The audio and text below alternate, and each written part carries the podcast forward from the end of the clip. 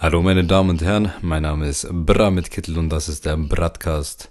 Heute gibt's Storytime. Heute erzähle ich euch von meinen ersten Berührungspunkten, meinen ersten Begegnungen mit der Chirurgie und mit dem OP. Nach der Intro-Melodie geht's los. Viel Spaß.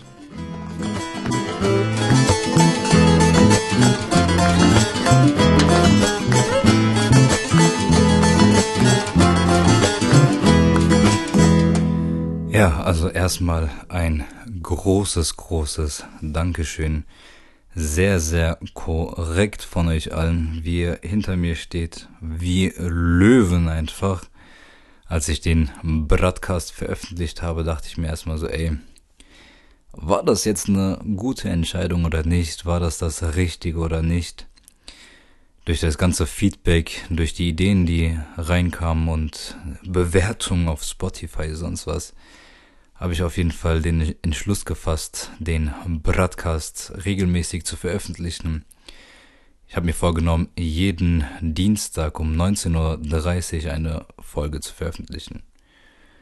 Format von dem Ganzen wird eher sowas sein wie ja, Gäste einladen. Ich habe super interessante Stories bekommen, zum Beispiel Arzt in Dubai oder Studieren mit Kind und Schwester Rabiata, sonst was waren auf jeden Fall sehr interessante äh, Geschichten dabei. Und das werde ich integrieren in diesen Podcast, äh, vor allem auch um die Community besser kennenzulernen, damit wir untereinander auch irgendwie einen Austausch haben. Und heute werde ich aber trotzdem noch alleine sein. Heute werde ich ein ähnliches Format wählen wie auch auf meiner Meme-Seite. Da gibt es manchmal so ein bisschen so, verbringe einen Tag mit dem Bra, zum Beispiel in der Bib oder in Klausurvorbereitung. Und einmal hatte ich auch ein Meme gepostet über OP. Und ich möchte heute auch meine ersten OP-Berührungspunkte, meine ersten Erfahrungen mit OP ja, erzählen. Nehmt euch schon mal euren Chai und bereitet euch schon mal vor, dann fangen wir an.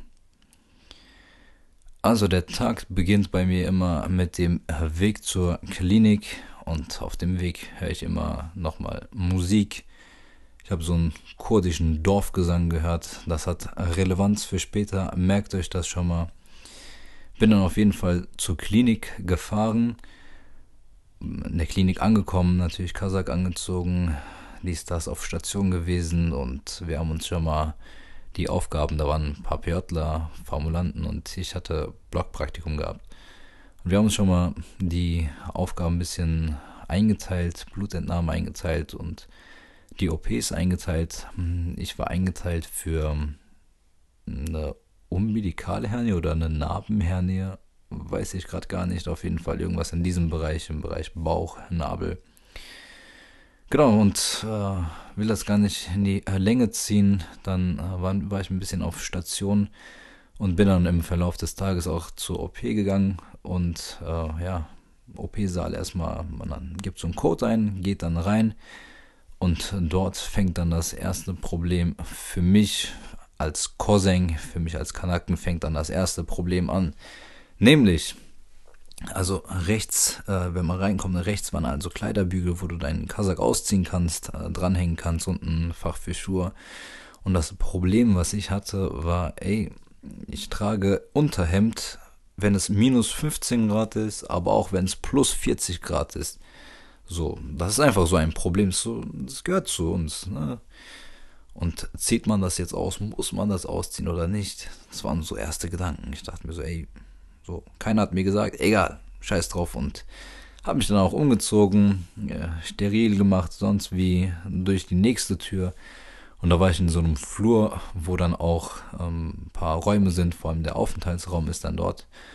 Und dann war ich auch im Aufenthaltsraum. Aufenthaltsraum sind halt hm, Chefarzt mit OTA, mit Oberarzt, mit Reinigungskraft und Anästhesie, alles in diesem Aufenthaltsraum.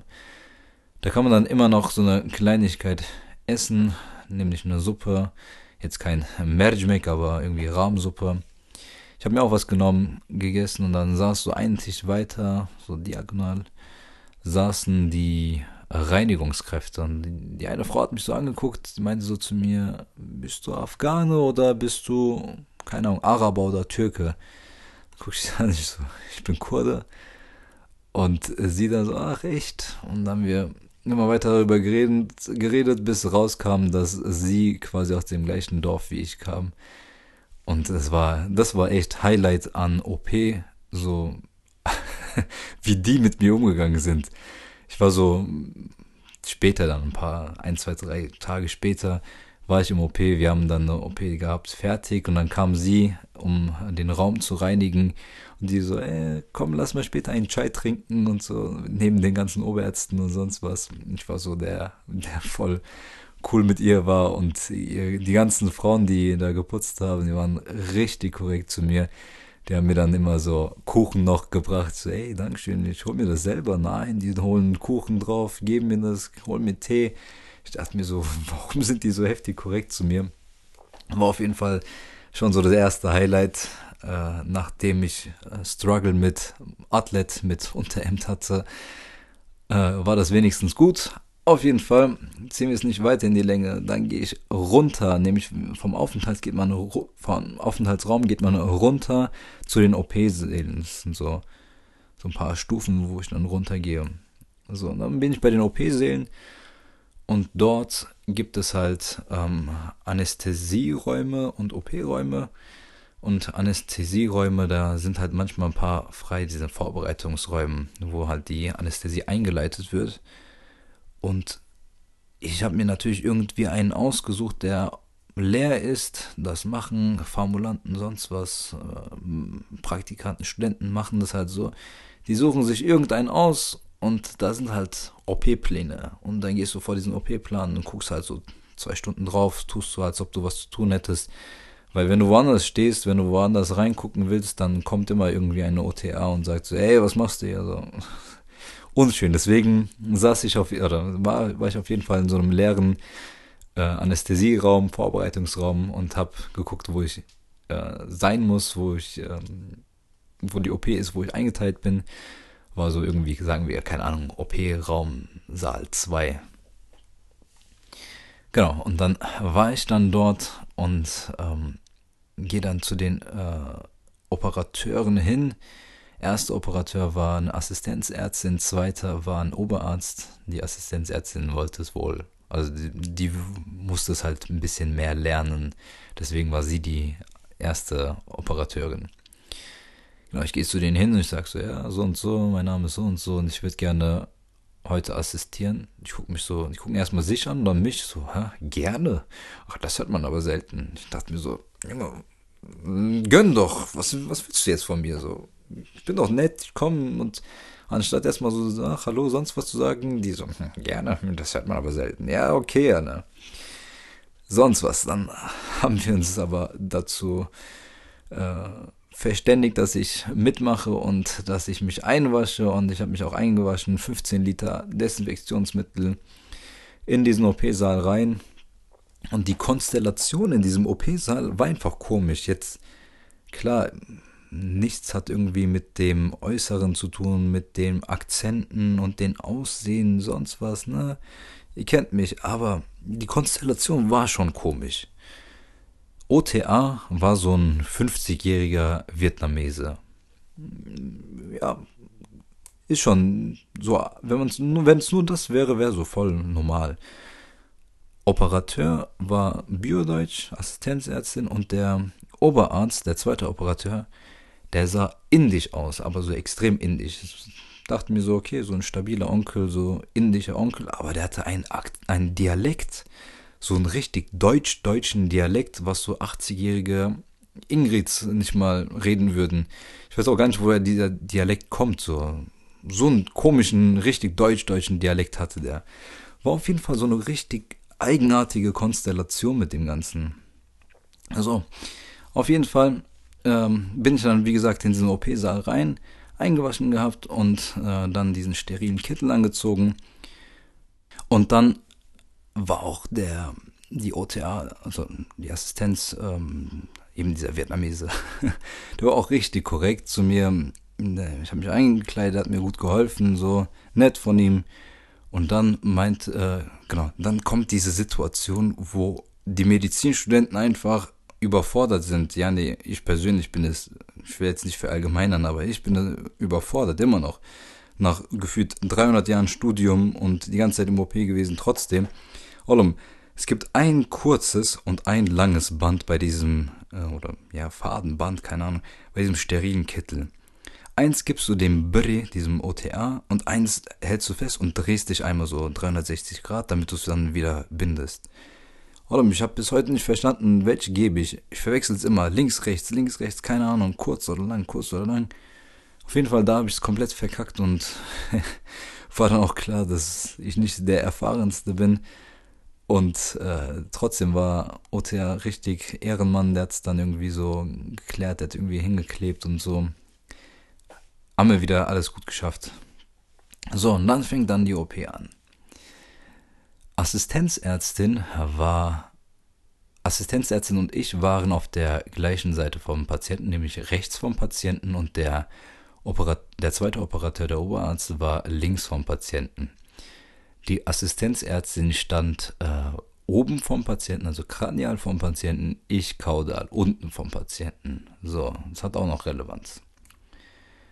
Während OP, der, die Atmosphäre war schon komisch. Ich check auch nicht die Atmosphäre im OP.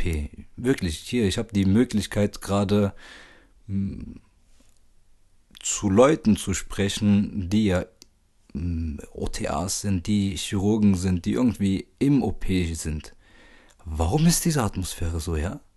So, ich hab's nicht gecheckt, so, warum? Ja, ne, guckt euch den Anästhesisten an der Bre, der, der spielt Candy Crush oder keine Ahnung, der guckt Aktien an, keine Ahnung, der guckt, der liest Zeitung so, der ist gechillt, sein Vater, aber hier hinter diesem Vorhang, da geht die Post ab so. Der Typ, dieser Oberarzt, der war unnormal abgefuckt. Der kackt so die Assistenzärztin an, aber mit so Sachen, so, wo ich, glaube ich, auch verantwortlich war. Der meinte so zu ihr, ja, ihre Assistenz weiß doch gar nicht, wie er die Haken halten soll. Und ich dachte mir so, ey, mache ich jetzt gerade was falsch oder macht sie es falsch? So, keine Ahnung, aber es war so eine unnormal angespannte Lage. Hinzu kommt zu diesem sinnlosen, also es war angespannt und da war es auch noch so sinnlos, so komische Charaktere, so der Typ sieht gar nicht so aus, wie er redet. Keine Ahnung. Und in meinem Kopf hatte ich die ganze Zeit einen Ohrwurm gehabt von diesem Lied, was ich auf dem Weg zur Uni gehört habe. Ich habe mal eine Line rausgesucht und übersetzt die. Er sagt einfach in dem Lied, ich habe deinen Namen mit meinem Blut in dieses Herz geschrieben. So, was sind es auch für Lyrics, die ich im Ohr habe? So, alles sinnlos. Alles, alles sinnlos. Auf jeden Fall, während OP war es dann so, dass wir uns mit der Assistenzärztin ähm, abgewechselt haben. Sie hat mal oben vom Patienten gestanden und ich unten. Dann habe ich mal oben, also kranial vom Patienten gestanden, sie unten. Wir haben uns halt die ganze Zeit während OP abgewechselt. Mal sie, mal ich, mal sie, mal ich. OP war dann so fast zu Ende. Wie gesagt, die Atmosphäre war schon scheiße und ich hatte auch keinen Bock mehr auf diese OP. Also, vor allem, weil ich check auch bis heute nicht, wie man richtig halten kann, wie man falsch halten kann. Teilweise ist es immer was falsch. Immer, immer. Es ist immer was falsch. Immer gibt's was zu meckern. Auf jeden Fall war die OP aber fast zu Ende. Es haben noch ein paar Nähte oder sowas gefehlt. Und dann meint der Oberarzt zu mir so, ja, gehen Sie hoch.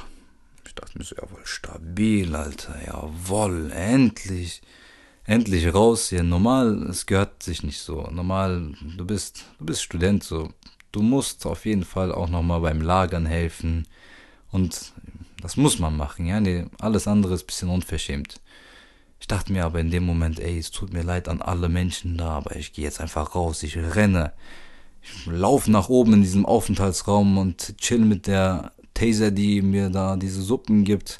Keine Ahnung, ich rede über Dorf oder sonst was, ist mir egal, ich gehe jetzt einfach da hoch. Ich nehme so meine Handschuhe, zieh die aus, so richtig, jawoll, schmeiß die in den Müll rein. Und dann sag ich so, hm, ja. Und die guckt mich so an, so Oberarzt, der so, wohin gehen Sie? Ich sag mir so, nach oben, du hast doch gesagt, Mann. Ich sag so, nach oben, so Aufenthaltsraum. Der guckt mich an, sagt so, ja, ich meinte oben vom Patienten, nicht nach oben. Ich so, ach du Scheiße. Meint er noch so, ja, kommen Sie. Sie haben sowieso nur das verstanden, was Sie wollten. Gehen Sie nach oben, komm, gehen Sie nach Hause. Dann durfte ich auch nach Hause gehen, war okay. Und das war eigentlich die Geschichte, die ich hier erzählen wollte, mit einem Appell an äh, Berries, die äh, Leute sehen, die zum ersten Mal irgendwie was machen, an PJler, an OTAs. Seid korrekt zueinander. Wenn ihr als äh, PJler mal irgendwie einen neuen Studenten seht, der nichts kann, nehmt ihr mal mit und zeigt ihm ein, zwei Sachen. Ich kann mich bis heute noch an die Schwester erinnern, die mir im Pflegepraktikum so Kleinigkeiten beigebracht hat. So, keine Ahnung, Infusion dranhängen, abhängen, keine Ahnung, Insulin spritzen. So diese Sachen, die, die nicht mal der Rede wert sind, quasi. Aber die hat schon jemand zeigen muss. Ne? Der hat mir auch beigebracht, wie man Blut abnimmt. Also hat sie mir zumindest gezeigt. Ich habe es zwar dann nicht gemacht, aber sie hat mir gezeigt. Aber zeigt den Leuten was, helft euch gegenseitig, das ist stabil. Ja, ne, wenn da irgendjemand schon mal davor mir gesagt hätte, Ollum, du gehst in diese Tür rein, so und so machst du, keine Ahnung, im OP ist es so, dass du, wenn du dich anziehst, dann kriegst du so zwei Sachen in die Hand. So Kleinigkeiten, die schon viel ausmachen, die kann man mal, äh, da kann man sich mal gegenseitig helfen die Atmosphäre in der Chirurgie, die kann auch mal ein bisschen besser werden, die kann ein bisschen angenehmer sein. So, so ein sexistischer, rassistischer Oberarzt, der fuckt auch jedes Mal ab. Ja, nee, Allem, ich will nicht die Geschichten oder ich will nicht deine Meinung über Feminismus, deine Meinung über die Politik in der Türkei, in Iran oder sonst was hören. Ich will doch einfach nur ein bisschen was lernen, hier ein bisschen meine Zeit verbringen, ein bisschen assistieren im OP, ein bisschen Erfahrung sammeln. Lass mich doch in Ruhe, Allem. Diese Probleme gibt's auf jeden Fall. Hier habt ihr nochmal eine Message. Ich hoffe, es hat euch für diese Woche gefallen. Nächste Woche geht's dann weiter, wieder Dienstag um 19.30 Uhr. Ich danke euch. Ihr seid natürlich gerne eingeladen, wieder Feedback zu geben. Ihr könnt mir gerne schreiben, wie ihr das heute fandet. Und dann hören wir uns nächste Woche. Bleibt stabil, macht's gut.